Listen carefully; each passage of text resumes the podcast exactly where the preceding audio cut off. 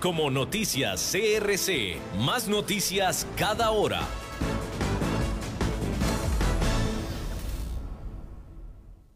CRC 89.1 Radio y Cadena Radial Costarricense no se hacen responsables por las opiniones emitidas en este programa.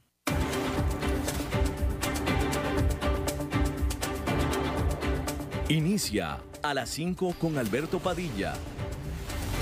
Un programa diseñado con el objetivo de llevarte diariamente un tema de actualidad, acompañado siempre de reconocidos editorialistas, de lunes a viernes a las 5 de la tarde por CRC 89.1 Radio, a las 5 con Alberto Padilla. Hola, ¿qué tal? Saludos, bienvenidos a esta emisión de A las 5 con su servidor Alberto Padilla. Muchísimas gracias por estarnos acompañando. Le mando cálidos, afectuosos saludos desde las instalaciones y la señal de CRC 89.1 FM en San José, Costa Rica, desde donde estamos transmitiendo hasta el punto y espacio donde usted, hasta el espacio y tiempo en el que usted nos está escuchando en este momento, porque estamos saliendo en una serie de diferentes plataformas, entre ellas, por supuesto, Facebook Live, en la página de este programa a las 5 con Alberto Padilla, también en podcast, en las principales plataformas para ellos, Spotify, Google Podcast, Apple Podcast, etc. Aquí en Costa Rica, esta emisión que sale en este momento en vivo a las 5 de la tarde, se repite todos los días a las 10 de la noche aquí en CRC 89.1 FM. Tratando de controlar los, incontrolables, en esta ocasión el señor Pancho Lyon, o sea, Francisco León. Pancho Lyon, ¿tú, tú, conoces, tú sabes quién es Pancho Pantera? ¿No? ¿Nunca has escuchado a Pancho Pantera? Alguien que haya escuchado de Pancho Pantera, un personaje, quien lo conozca, que se lo diga aquí a Francisco León, a Pancho Lyon, para que se ilustre un poco. Este, hay un Pancho León, que aquí lo tenemos, y hay un Pancho Pantera. Exacto. A ver quién, a ver quién te va, a ver, a ver si hay alguien del público que sepa sobre este personaje de Pancho Pantera.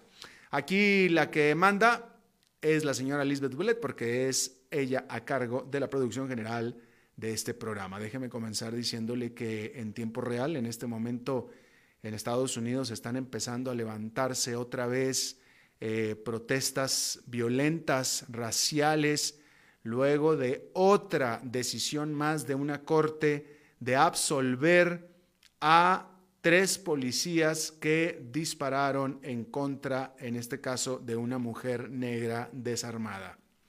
Eh, en un caso que de nuevo está causando indignación en Estados Unidos, concretamente en la ciudad de Louisville, en Kentucky.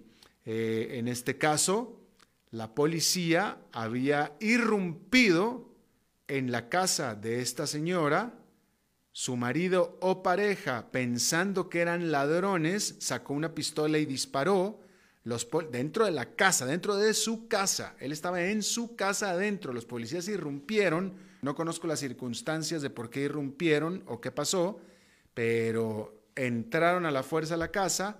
Él disparó pensando que eran, esa es la historia, pensando que eran eh, delincuentes, la policía les disparó a ellos y mató a ella dentro de la casa.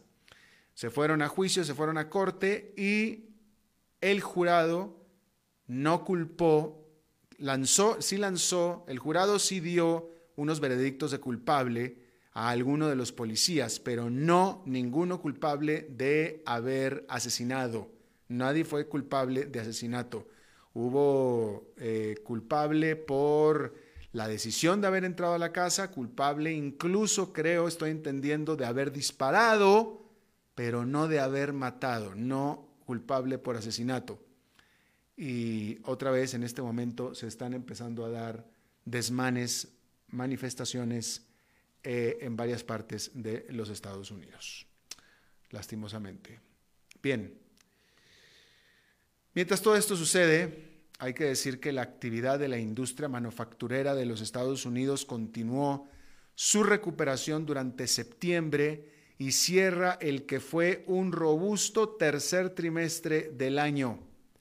El índice de gerentes de compra elaborado por IHS Market, que mide la actividad de la industria manufacturera y de servicios, creció del 53,1 que presentó en agosto a 53,5 durante septiembre.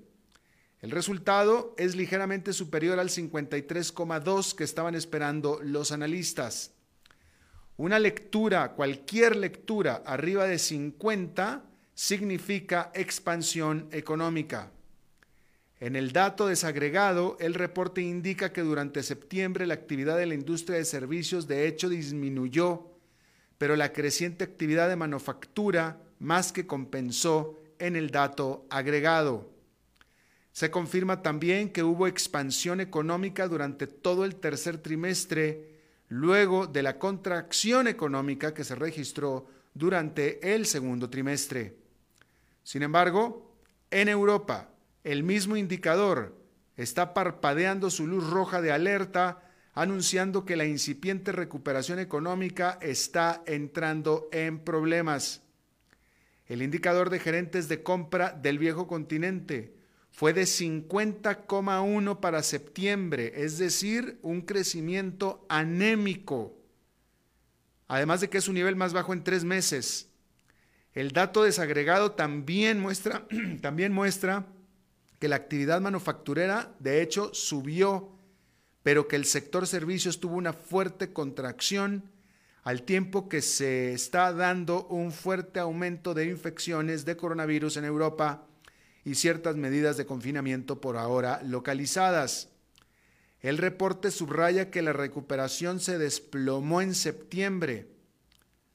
En la Gran Bretaña, los más recientes datos muestran también que la tasa de recuperación económica disminuyó en septiembre respecto de agosto y en este país, la Gran Bretaña, se está dando un fuerte aumento de casos de coronavirus. De hecho, en la Gran Bretaña se han estado decretando nuevas medidas de confinamiento. Sin embargo, quien no ha dejado de estar preocupado, quien no ha dejado de lanzar advertencias, quien no ha dejado de decir que la situación de hecho es muy precaria, es el presidente de la Reserva Federal, Jerome Powell, quien en estos últimos dos días ha estado haciendo una serie de comparecencias ante el Congreso de los Estados Unidos y en este segundo día de comparecencia, que fue este miércoles, Jerome Powell imploró de nuevo a los congresistas, imploró por un nuevo paquete de estímulo fiscal que depende del Congreso. Jerome Powell no se cansó de advertirles de la necesidad imperiosa de un tercer paquete de estímulo económico y que si no, entonces estas cifras que acabo yo de leer se van a venir hacia abajo. Dejó bastante claro que eh, cualquier desempeño positivo que ha estado teniendo la economía de Estados Unidos ha sido producto único y exclusivamente por los dos paquetes de estímulo económico que hasta ahora se han eh, aprobado, pero los cuales llegaron a su fin a finales de agosto.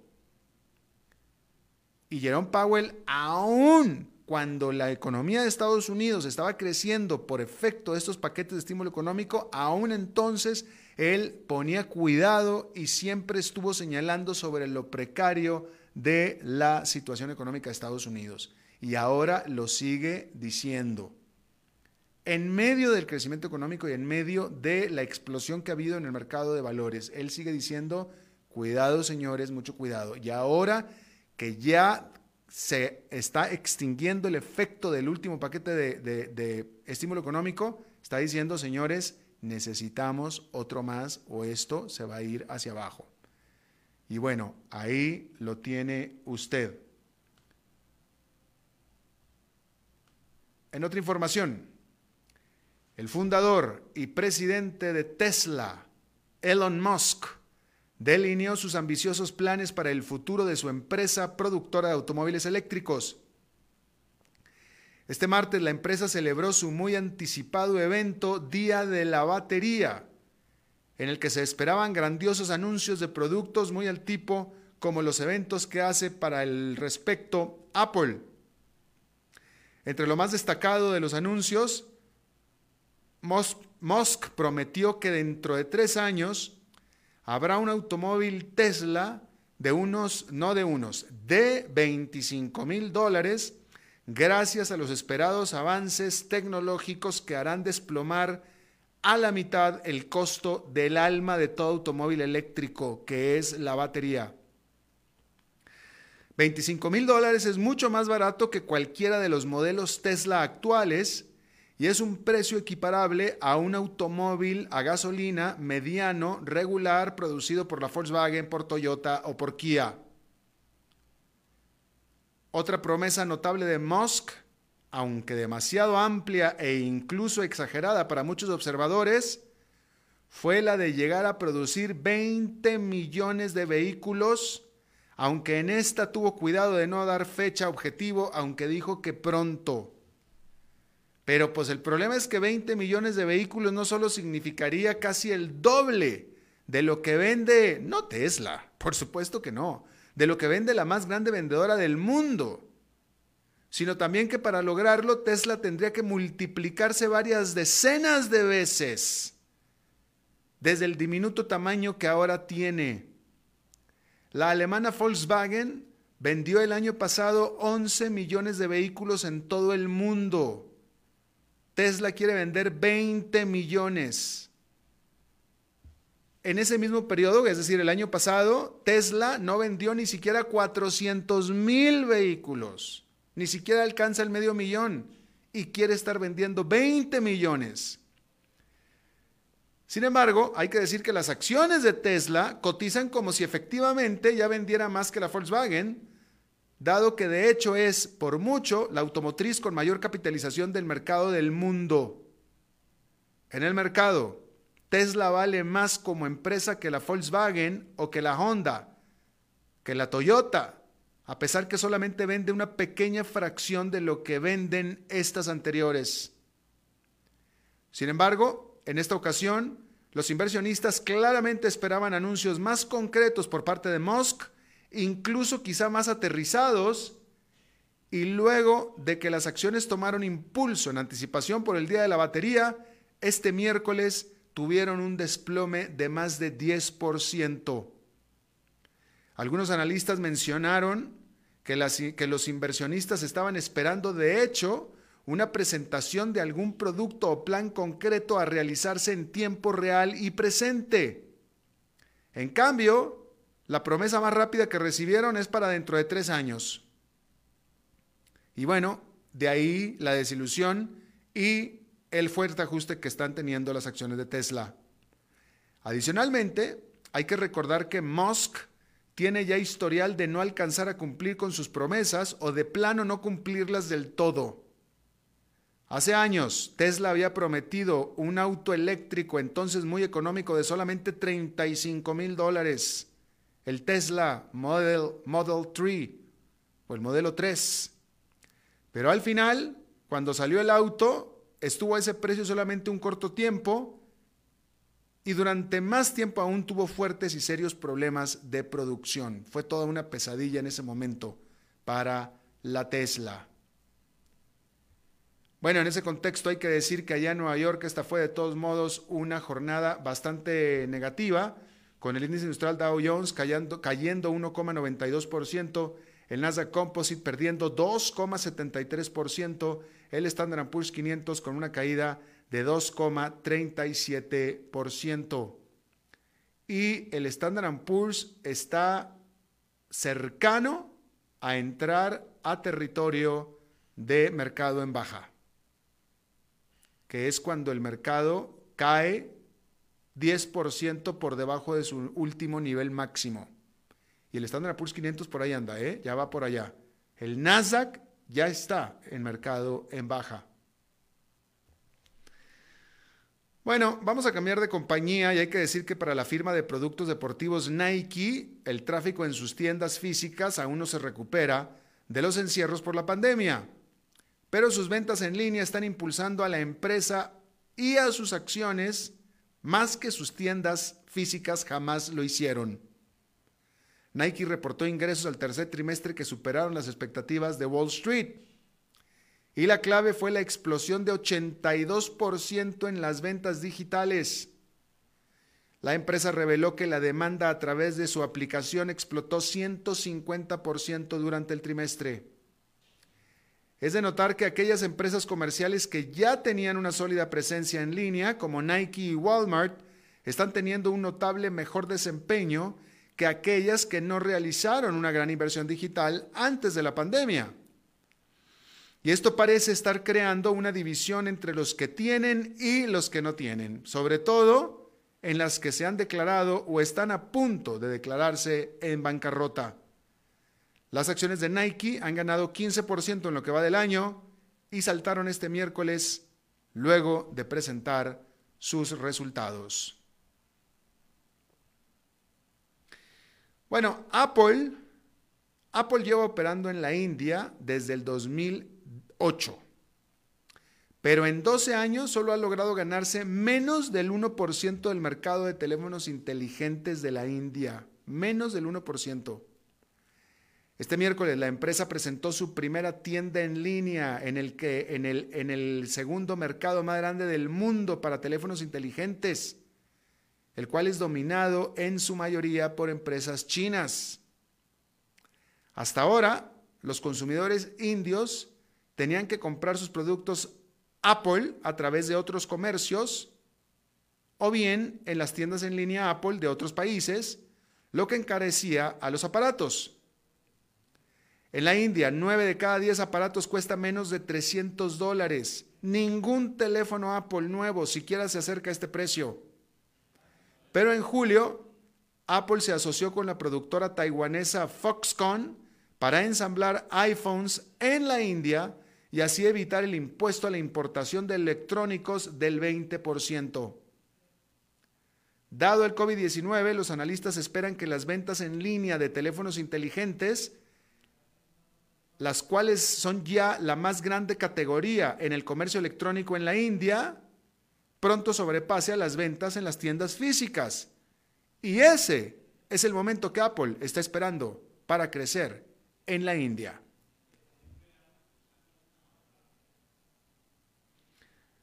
Bueno, durante su alocución durante la cumbre de las Naciones Unidas este martes, el presidente de China, Xi Jinping, anunció que su país hoy el mayor productor de emisiones de dióxido de carbono del mundo, dejará de emitir CO2 a la atmósfera para el año 2060. Se trata de una sorprendente medida y se dio luego que el presidente Donald Trump acusara durante la Asamblea General de la contaminación rampante de China.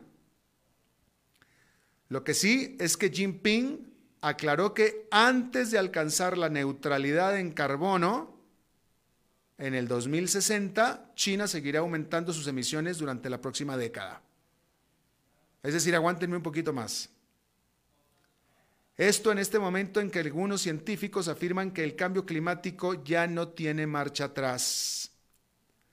Un experto, refiriéndose a los incendios y tormentas y otros fenómenos destructivos más, predice que la situación será el doble de mala de lo que es ahora.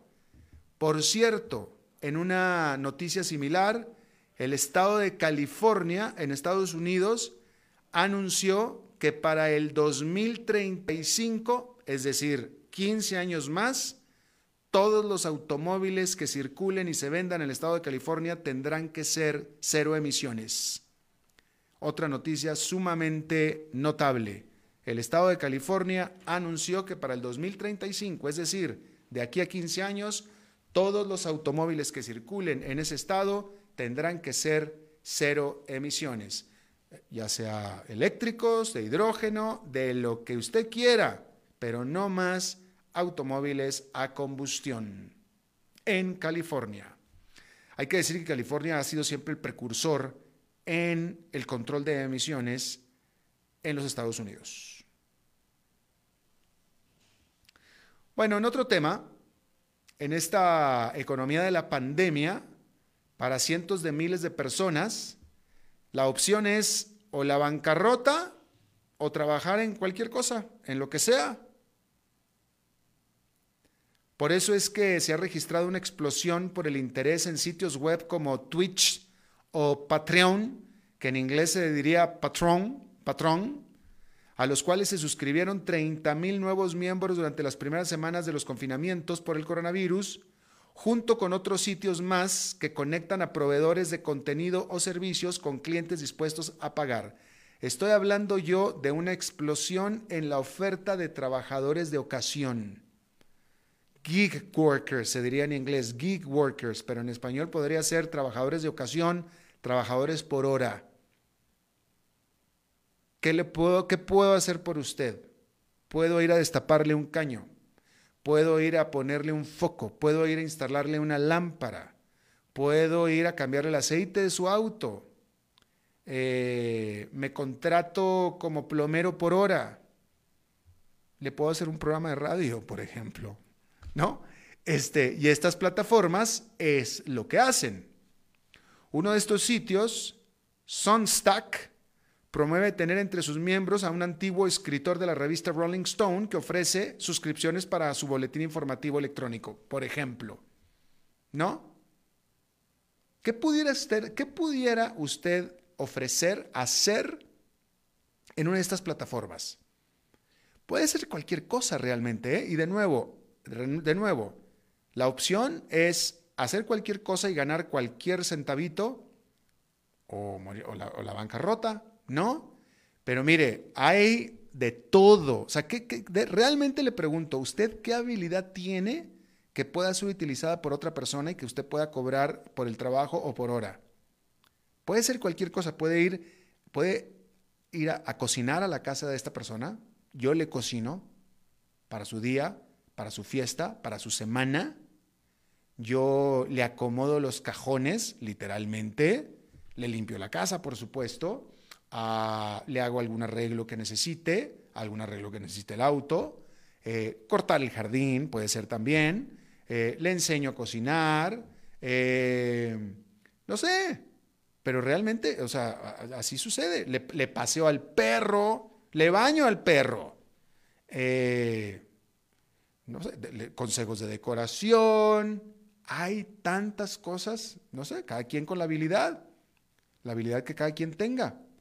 Pero de ahí es de donde nacen estas plataformas y donde la gente pues vaya, ¿no? O sea, no sé, si usted es un piloto y se quedó sin trabajo, bueno, pues qué otra habilidad tiene para poder hacer y ofrecer en este tipo de plataformas, ¿no? Este, ¿no? Le hago un programa de radio, eso sí, se lo puedo hacer yo. No sé qué tan bueno sea, pero se lo puedo hacer, ¿no?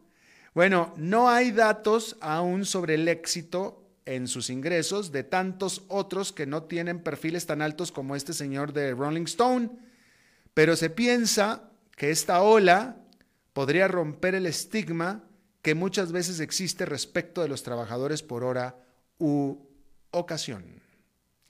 Hablando de esto mismo, en la Gran Bretaña, el 34% de los miembros del sindicato de músicos dijo que están ya a punto de dar por terminada su carrera en el arte.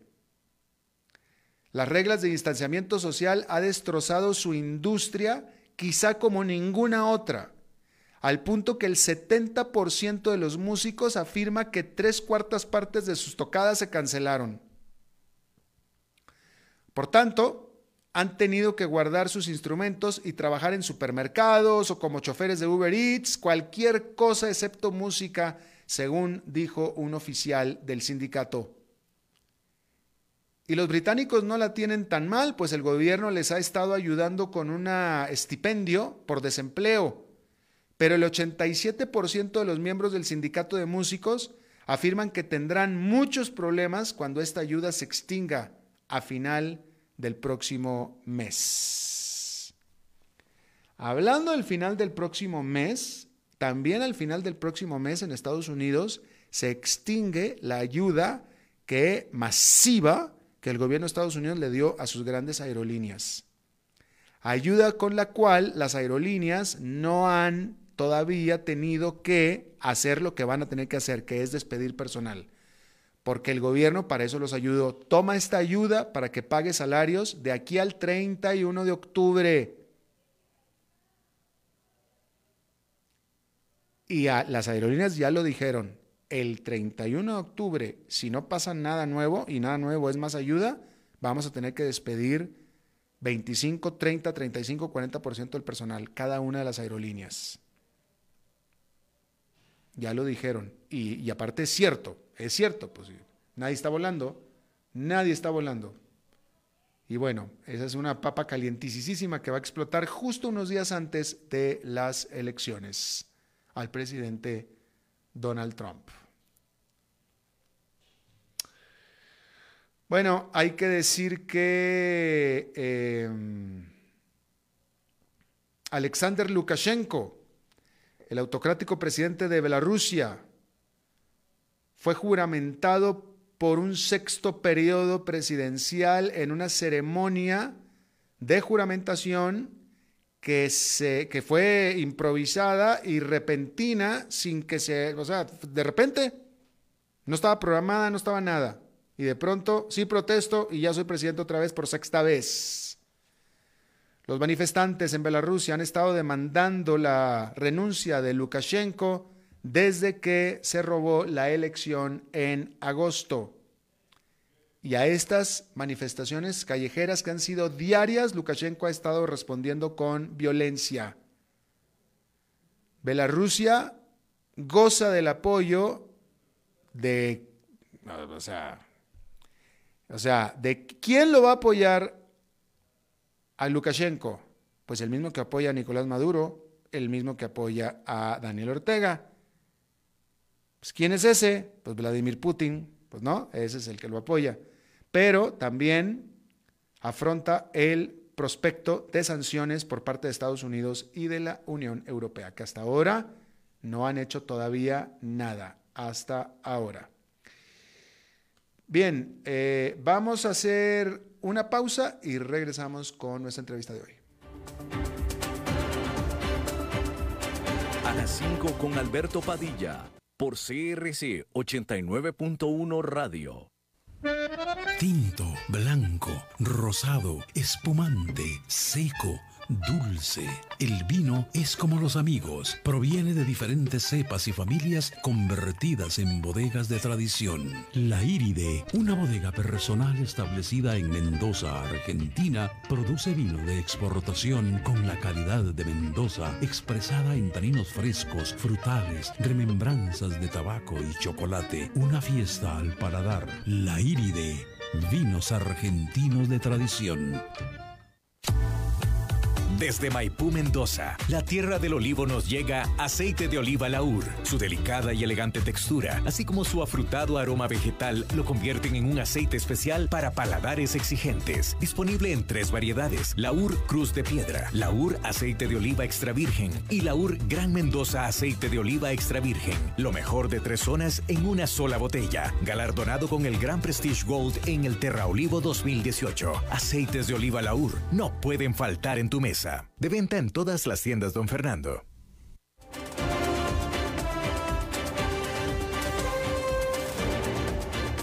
Seguimos escuchando a las 5 con Alberto Padilla.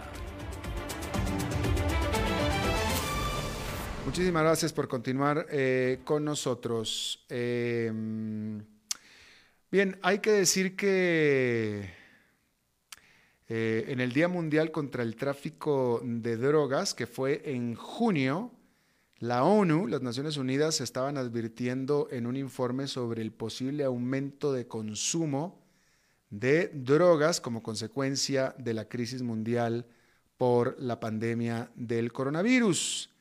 Entonces, en junio la organización advertía de la producción de sustancias más nocivas y del riesgo de las poblaciones vulnerables a caer en redes de narcotráfico. Eso es por un lado.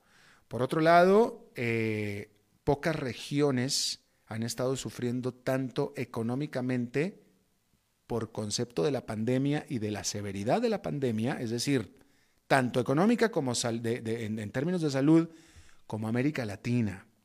Eh, aquí tuvimos, no me puedo acordar en este momento con quién fue, pero aquí tuvimos, eh, o le informamos aquí, que cuando se dieron los encierros en los países, eh, pues se detectó una caída en el tráfico de drogas simplemente porque se habían cerrado las fronteras, ¿no?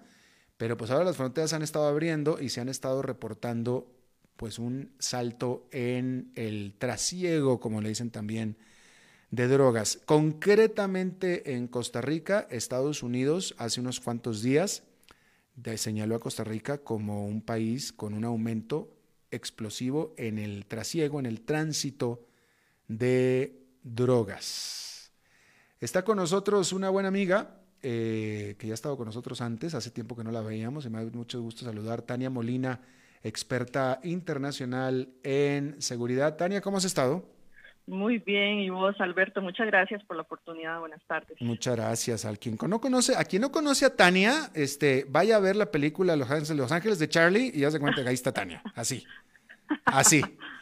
Ah, no, no, cumples con el prototipo de la mujer policía para nada, ¿no? Como, La, como el ángel de Charlie. Tengo que decirlo. Ok, oye, tú, tú, tú acéptalo así como te lo estoy dando yo, eh, eh, Tania. De acuerdo. Eso. Oye, este, ¿qué está pasando? Eh, ¿Tú suscribes, tú estás de acuerdo en esto de que después de que se reabrió las, las, fronteras en muchos países, en el caso de Costa Rica que siguen, bueno, en el comercio están abiertas, pero ¿tú estás de acuerdo? ¿Hay evidencias concretas de que efectivamente ha aumentado el tráfico, el tránsito de drogas, eh, presumiblemente de Sudamérica hacia Norteamérica? Bueno, en realidad en Latinoamérica lo que quedó en evidencia es la capacidad que tienen las estructuras criminales de, recomponerse y aprovechar la pandemia para capitalizar. Entonces, sí tenemos ejemplos muy puntuales de, países como, México, como Colombia, El Salvador con las pandillas y otros que efectivamente, bueno, participan número uno igual a pesar de, las restricciones. Sí hubo en, principio, que fue lo que le pasó a Costa Rica, eh, un mes muy, muy simbólico, un mes y unos días por las restricciones que fueron bastante rígidas, puesto que muchísima de la droga se mueve por la vía aérea. Entonces, por los controles que se dieron a nivel de aeropuertos, porque mucho también se mueve por la paquetería, por las cargas, sí, hay, ah, sí vimos una disminución, pero ellos tienen una gran capacidad para, para recomponerse, ¿verdad? Como te decía antes. Entonces, no mueven cargas por la vía aérea, mueven cargas por la vía marítima, porque sí o sí ya teníamos una, una estadística muy significativa en, en, Colombia, que es el país que más produce coca en el mundo, pero en la región andina una sobreproducción de coca que hay que moverla, llueve o truene.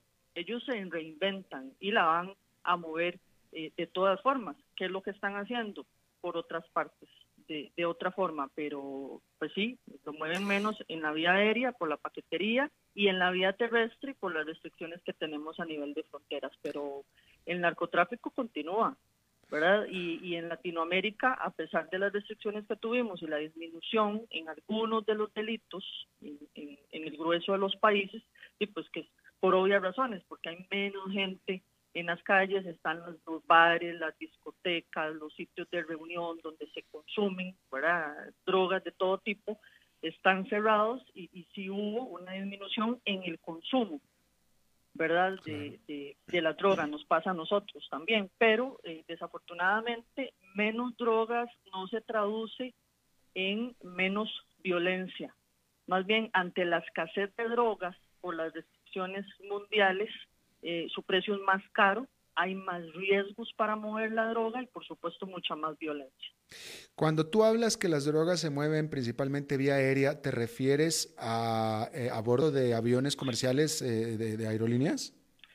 Sí, no, no, principalmente, es uno de los mecanismos donde se mueve muchísimo, principalmente se mueve por la vía marítima. Sin embargo, cuando nosotros vimos las restricciones en los países a nivel regional y mundial, pues obviamente para ellos, para todas las estructuras criminales, hay un gran problema, puesto que están absolutamente familiarizados con mover drogas, principalmente sintéticas, en la paquetería.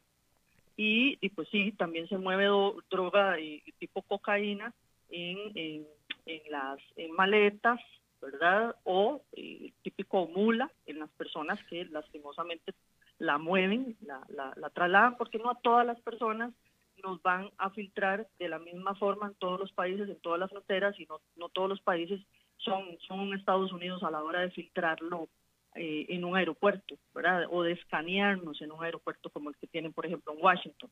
Entonces, eh, bueno, nos topamos con, lo, con, el, escenario de Costa Rica, ¿verdad? a, nivel de aeropuerto. ¿Qué tan rígidos son los controles o, no?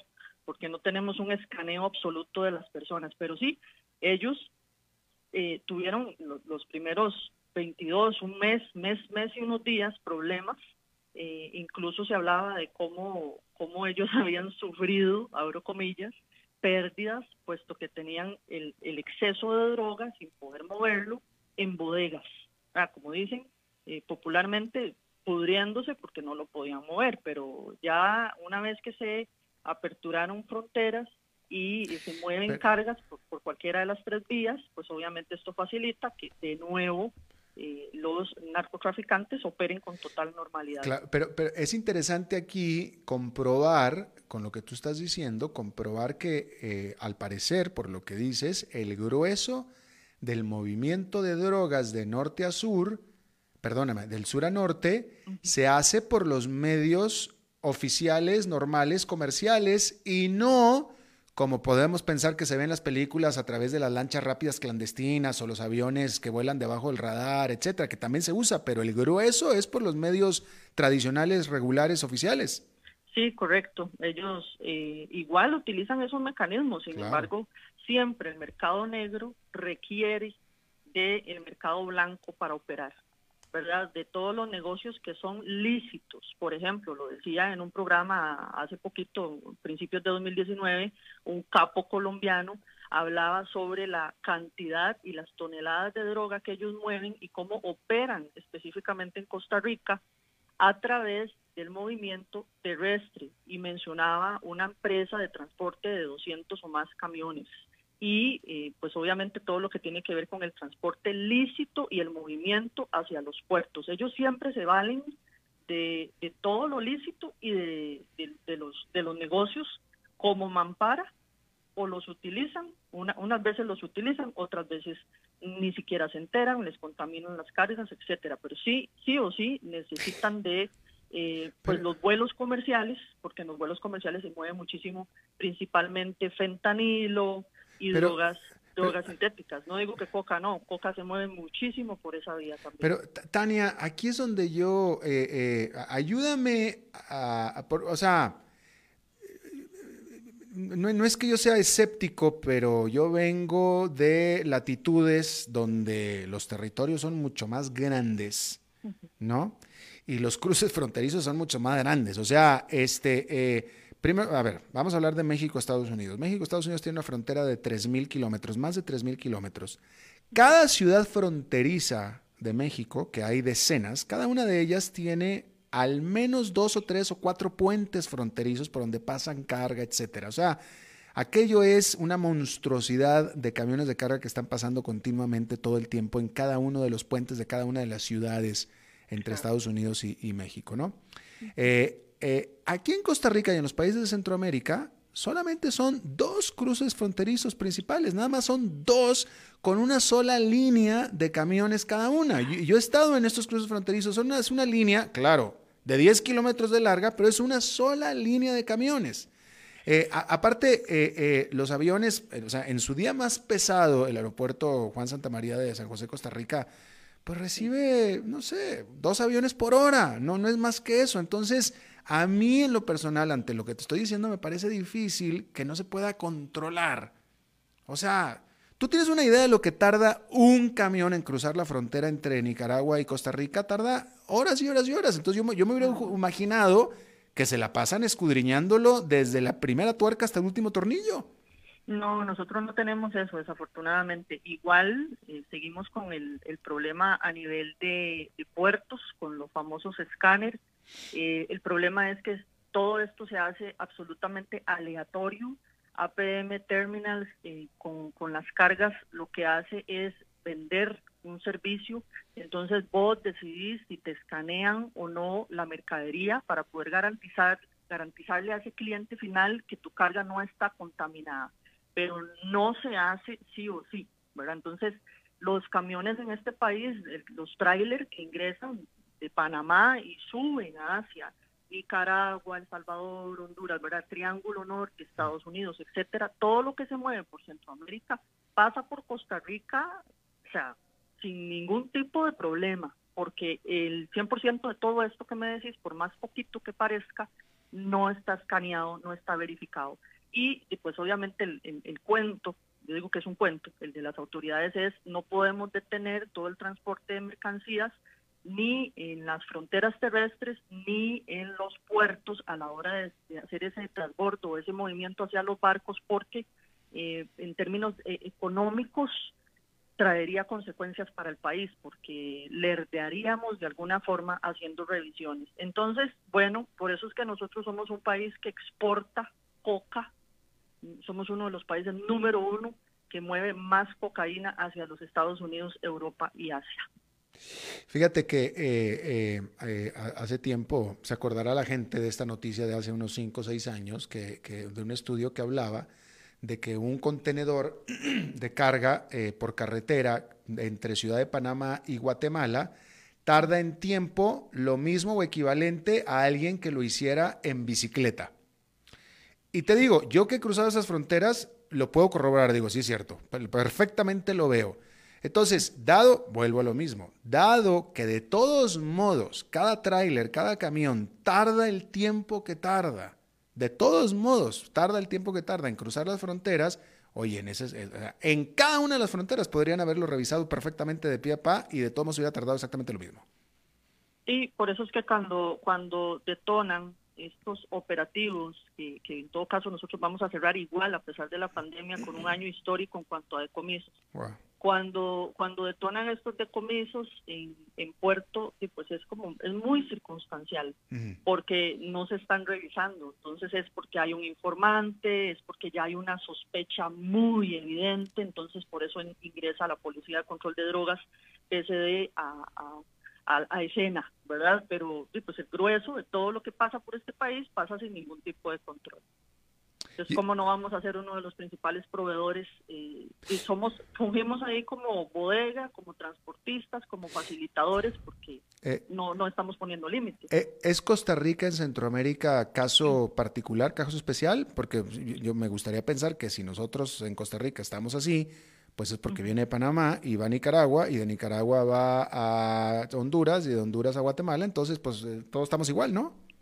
Sí, estamos igual, estamos igual, eh, pero lamentablemente me parece que Costa Rica tiene leyes muy laxas y, y procedimientos, todo lo que tiene que ver con la política criminal y con la parte de procedimientos muy, muy débil, muy laxo puesto que incluso en medios de comunicación internacionales, cuando se hacen investigaciones, se postula que Costa Rica es un lugar súper fácil para mover eh, droga y comprar autoridades, tal cual, ¿verdad? No digo que seamos, no, es que no teníamos por qué ser la excepción, Alberto.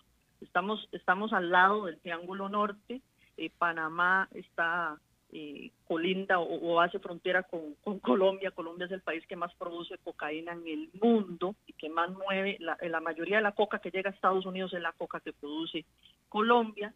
Entonces, pues nosotros estamos ahí en el medio de toda esta dinámica criminal y, y bueno, no vamos a hacer la excepción, pero sí se sabe eh, a ciencia cierta que hay, eh, hay facilidades y que se compran autoridades y que hay, yo no vi nada, yo no me di cuenta, yo no vi, ¿verdad? En, aduanas, en puertos, y aunado a esto, la, la, otra parte o la buena excusa de no podemos garantizar que el 100% de los contenedores que van hacia Europa y otros países o, o, hacia, hacia otras latitudes o van para Asia están escaneados. Entonces, nosotros estamos pasando día y noche droga día y noche. Eh, eh, este asunto de los escáneres en el puerto de Moín, eh, recuerdo que entrevistamos en su momento que hubo una de estas quejas y Moín se defiende diciendo el asunto de los escaneos no depende de nosotros, depende del gobierno. El gobierno es el que iba a poner los escaneos. Sí, APM lo tiene y es uno de los más modernos, robustos y caros sistemas de escáner del mundo sí lo tienen operando, sí funciona, pero como te mencionaba, está depende del empresario o de la persona que mueve la carga si se somete a ese escaneo. Pero como no quieren perder tiempo, no lo hacen. Y por lo tanto, si esa carga está contaminada, ya sea con droga o con armas de fuego o con mercadería de contrabando de cualquier tipo, y pues nadie se entera porque eso va sellado, se mueve sin escanearse y llega a donde tenga que llegar. Por lo tanto, yo siempre digo, lamentablemente Costa Rica es un país facilitador, exportador de, Eh, drogas. Ah, lo mencionaste hace un momento y efectivamente fue nota de prensa aquí en este país de Costa Rica donde eh, eh, se han, ah, eh, los decomisos de cocaína han estado a niveles récord aquí en Costa Rica. Y yo te pregunto, ¿esto ha sido porque ha habido una mayor vigilancia o simplemente ha aumentado el volumen de trasiego de cocaína? Ha aumentado el volumen de trasiego, porque es por lo que te acabo de decir. Como si nosotros no estamos escaneando y no estamos controlando eh, las fronteras de una forma idónea, eh, estamos en números récord. Y este año vamos a cerrar con una cifra récord. Antes de la pandemia un- se hizo un decomiso histórico en los primeros tres meses de, de este año y, y así vamos a cerrar. Entonces cada año vamos viendo cómo se incrementa. Esto tiene mucho que ver con la sobreproducción de, de hoja de coca que hay en, en Colombia, pero este hay más decomisos porque somos más eficientes. No, no lo creo. Hay más decomiso porque hay mucha más droga circulando por nuestro país. Eh, eh, ¿por, qué, ¿Por qué Colombia es el... Bueno, Colombia siempre ha sido el uno de los países productores de cocaína principales, pero ¿por qué Colombia, donde en teoría hay ley, hay policía y hay un gobierno comprometido contra el narcotráfico, etcétera, y no en Venezuela, donde supuestamente es un narcoestado? Bueno, pues en, en teoría también tenemos droga que proviene de, de Venezuela. Lo que pasa es que eh, con Colombia históricamente ha sido así, ¿verdad? Eso no Ujú. tiene tres días de estar sucediendo. Ese, Ujú. ese control que tiene, que tuvo eh, FARC, ahora los ex FARC también sobre, sobre toda esta parte del narcotráfico hacia acá, ese, ese poder eh, paramilitar que tienen hace que sea más fácil, ¿verdad? Y ahora, por ejemplo, uno de los grupos armados presentes que se autodenominan comandos de la frontera, que están ubicados entre la frontera eh, de, de Colombia y Ecuador, operan de una forma muy violenta por apoderarse del tráfico de drogas y todo lo que esto implica. Entonces, eh, hay, hay muchos grupos en, en Colombia, pese a lo que me acabas de mencionar sobre Venezuela. Imaginaríamos que eso es un régimen criminalizado, un Estado fallido, y debería de llegarnos mucho más droga de Venezuela que de Colombia, pero no, no funciona así. Operan con mucha más violencia en Colombia y después prácticamente dominan, se- seguirán dominando, pese a que Venezuela aparece como el país todavía más violento de eh, América Latina y el Caribe. O sea, donde más homicidios dolosos se cometen en, en toda América Latina. Lisbeth Ulet manda preguntarte cómo impactará un impuesto a las transacciones financieras eh, eh, en la seguridad ciudadana. El, el impuesto a las transacciones, a todas las transacciones, bueno, de una forma muy negativa, yo creo que eso va a facilitar efectivamente el, el blanqueo de capitales, va a haber mucho más dinero suelto en la calle, vamos a, a, yo creo que a retroceder, muchos vamos a aportar efectivo, cosa que ya no hacíamos por estar Mm. absolutamente bancarizados, esto va a promover las estafas, los hurtos, los robos, los asaltos, aparte de que se va a perder la trazabilidad de muchos de los dineros que están en el sistema bancario nacional. El préstamo gota a gota también va a proliferar. El gran problema que yo veo de todo esto, que es, una involución absoluta, si pasa, es que eh, se diluye el dinero sucio eh, con el dinero de, pues, de los costarricenses y de los ciudadanos, ¿verdad? de todas las personas que habitamos este país. Entonces yo creo que es una muy mala decisión eh, promover que nos desbancarizamos todos y, y, y empecemos a cargar con más efectivo, además de que va a ser muy atractivo para la delincuencia común. Eh, me parece que es una muy mala idea, una de tantas malas ideas que vienen con este paquete de, de impuestos. Sí va a repercutir en la seguridad ciudadana absolutamente. Interesante. Tania Molina, experta internacional de seguridad o en seguridad, te agradezco muchísimo que hayas platicado de nuevo con nosotros. Con mucho gusto, Alberto, para servirles. Gracias, Tania. Nos vemos pronto. Vamos a hacer una pausa y vamos a regresar en esta ocasión con Humberto Saldívar.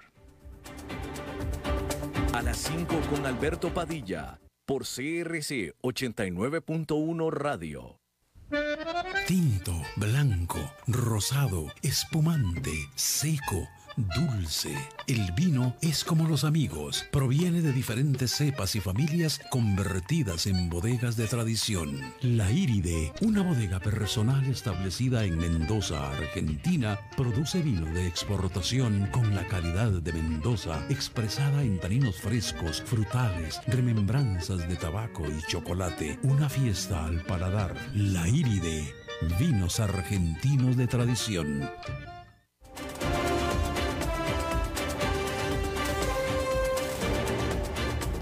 Seguimos escuchando a las 5 con Alberto Padilla. Bueno, muchísimas gracias por continuar con nosotros. Esta semana en particular, eh, en, en, especial, hay cambios en el line-up de los comentaristas.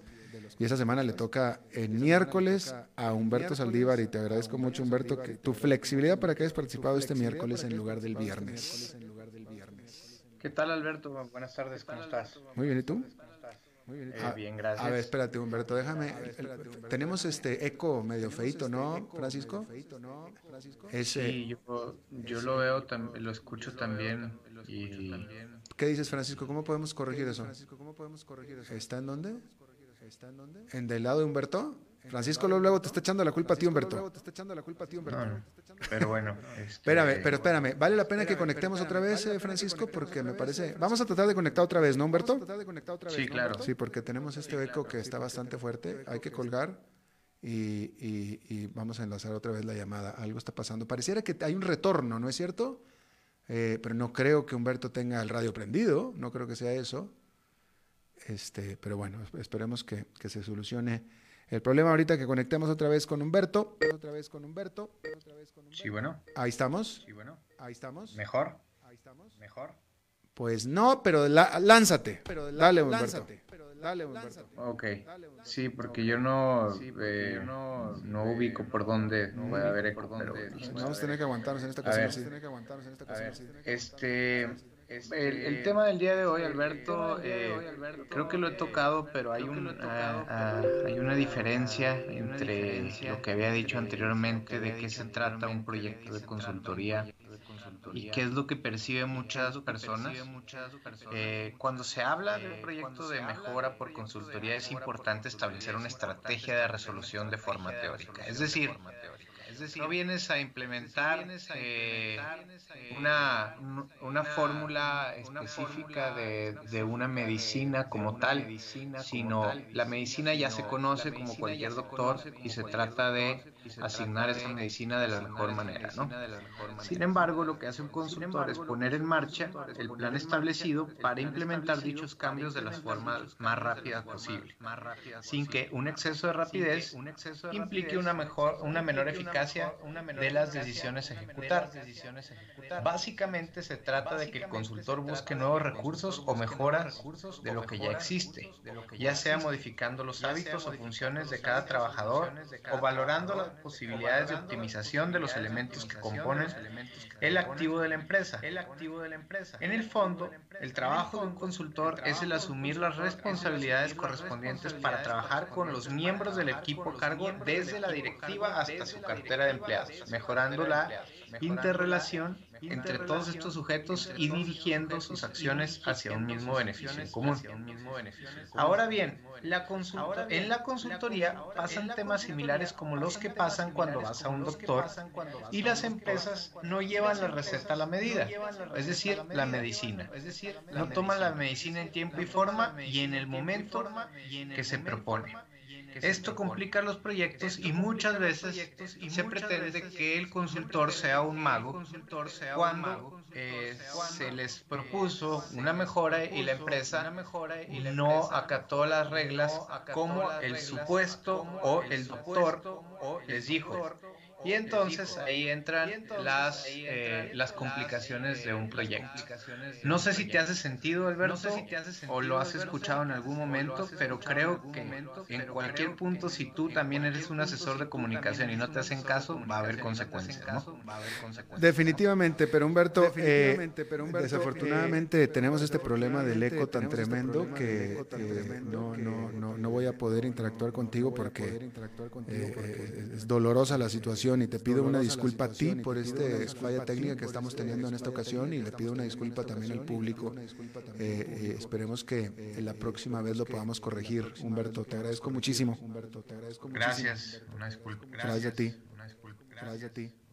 Gracias a ti. Bueno, vamos a cortar. Ya, se acabó. Qué cosa tan molesta, qué bárbaro. Mil disculpas a ustedes, este, los eh, seguidores del programa. Este, quién sabe qué pasó, pero yo por eso digo que están tratando de controlar los incontrolables, porque son incontrolables y en esta ocasión nos ganaron los incontrolables. Bueno, pues muchísimas gracias por habernos acompañado. Eso es todo lo que tenemos por esta emisión de eh, eh, a las 5 con servidor Alberto Padilla. Muchísimas gracias. Espero que termine su día en buena nota, en buen tono y nosotros nos reencontramos en 23 horas. Que la pase muy bien.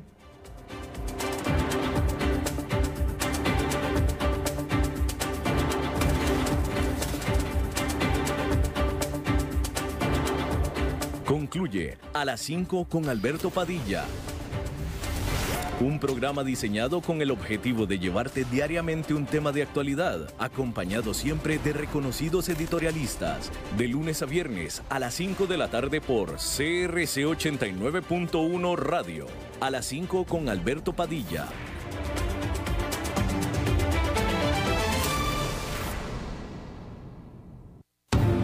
Costa Rica no aguanta un impuesto más. La factura no se la deben pasar a un pueblo que trabaja y que ya puso de su parte. Seguir llenando de impuestos al sector más sacrificado de la economía, donde todos los días vemos despidos, disminuciones de jornadas, cierres y quiebras de empresas, no es justo.